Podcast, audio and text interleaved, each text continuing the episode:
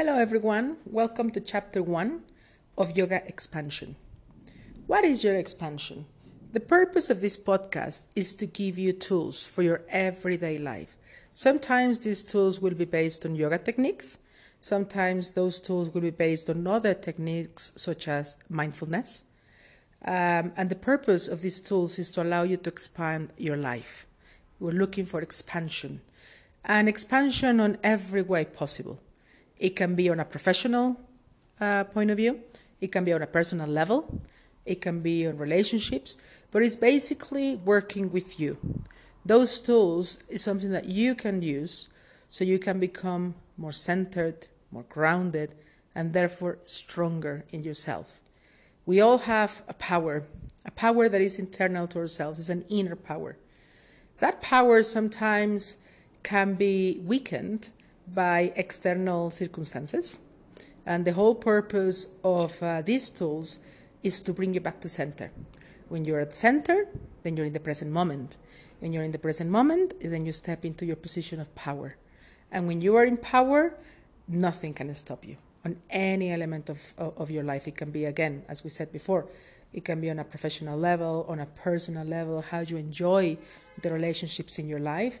And we're not talking only about romantic relationships, but we are also talking about relationships with colleagues, relationships with friends, relationships with your family. It can be your kids, it can be your parents, it can be your siblings.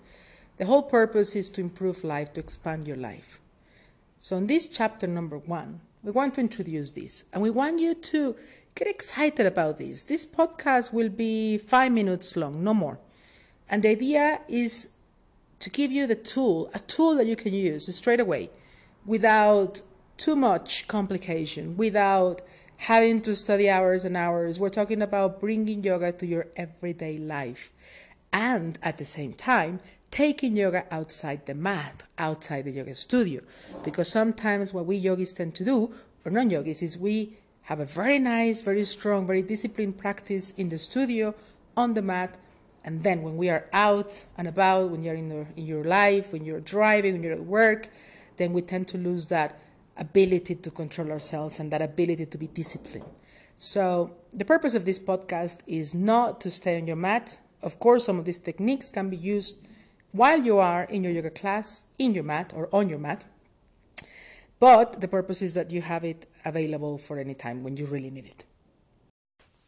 Let's start by exploring the concept of yoga. So, one of the most traditional definitions of yoga is uh, the union of body and mind. Now, what does this mean? Probably it's easier to grasp this concept by giving some examples. So, how many times in your day you're in your head? And that means you're just thinking, constantly thinking, probably the same the same thought over and over and over from different angles. Probably you're thinking in many, many, many thoughts but overall, you have the feeling that you're living in your head.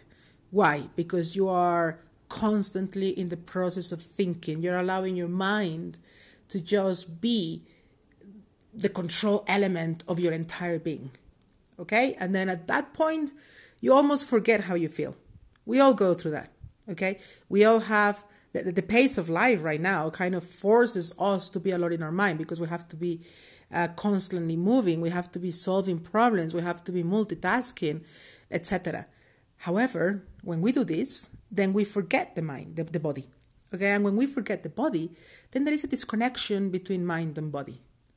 Okay, uh, when there is this disconnection, we're going to discuss that on further chapters. But when your mind is not connecting to your body, then you are going to start perhaps experiencing some symptoms of disease okay, some discomfort on your body, perhaps in the form of uh, muscular tension, perhaps a stomach ache, perhaps uh, uh, pain on the joints, etc.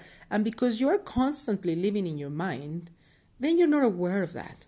And you kind of normalize that, right? You become used to having that little pain or discomfort on your knee or on your back or, you know, Perhaps you are now used to living with some amount of inflammation in your digestive system, etc. That has happened to all of us.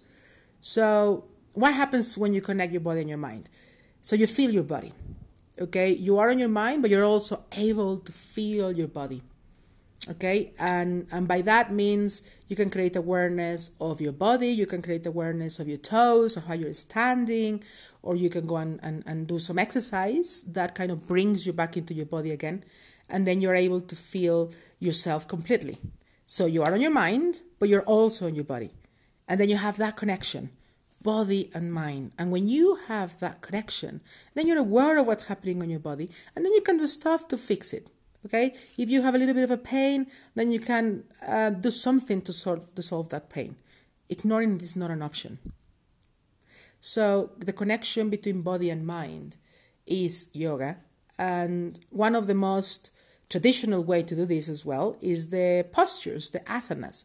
So you see that people go to classes, perhaps you go to classes yourself, um, and then when you start the class, perhaps you're still in your mind, you're still thinking too much, and then as the class flow begins, that you start feeling your body, you start standing, feeling the strength, feeling the muscles, and stretching it, and you are therefore coming back to your body and creating that union between body and mind. But the postures is one way of connecting, but it's not the only way. So you can connect through the breath. Okay, our, our breath is one of the most powerful ways to connect body and mind. You can connect them through meditation or you can connect them also just through very simple exercises of awareness.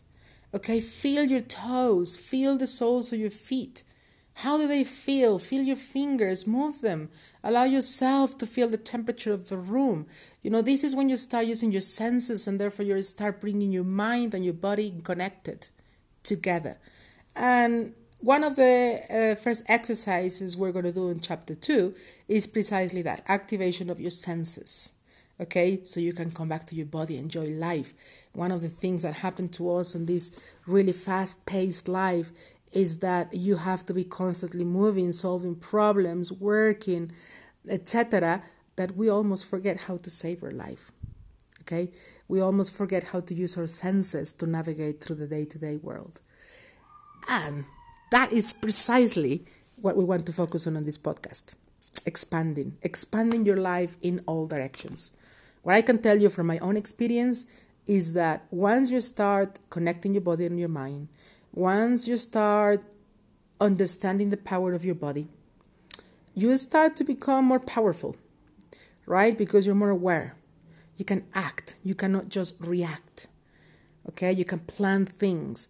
And in that position, then you can do stuff better. You can do your work better. You can do your family life better. You can enjoy your kids more. You can enjoy your relationships, uh, etc. So the purpose is to expand, always to expand. So think about this podcast as expansion, expansion in every direction. You deserve it, and feel inspired by it. Feel excited by it because at the end of the day.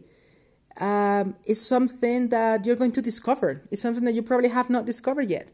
So there is a little bit of a mystery there. What can happen if you go and expand your consciousness or the way you think or the way you are through these techniques? What can happen to your life? I think it's worth taking a look. Five minutes of your time, that's all we're going to need to invest and see what happens. Okay? Thank you very much. Namaste. The light in me salutes the light in you. Take care.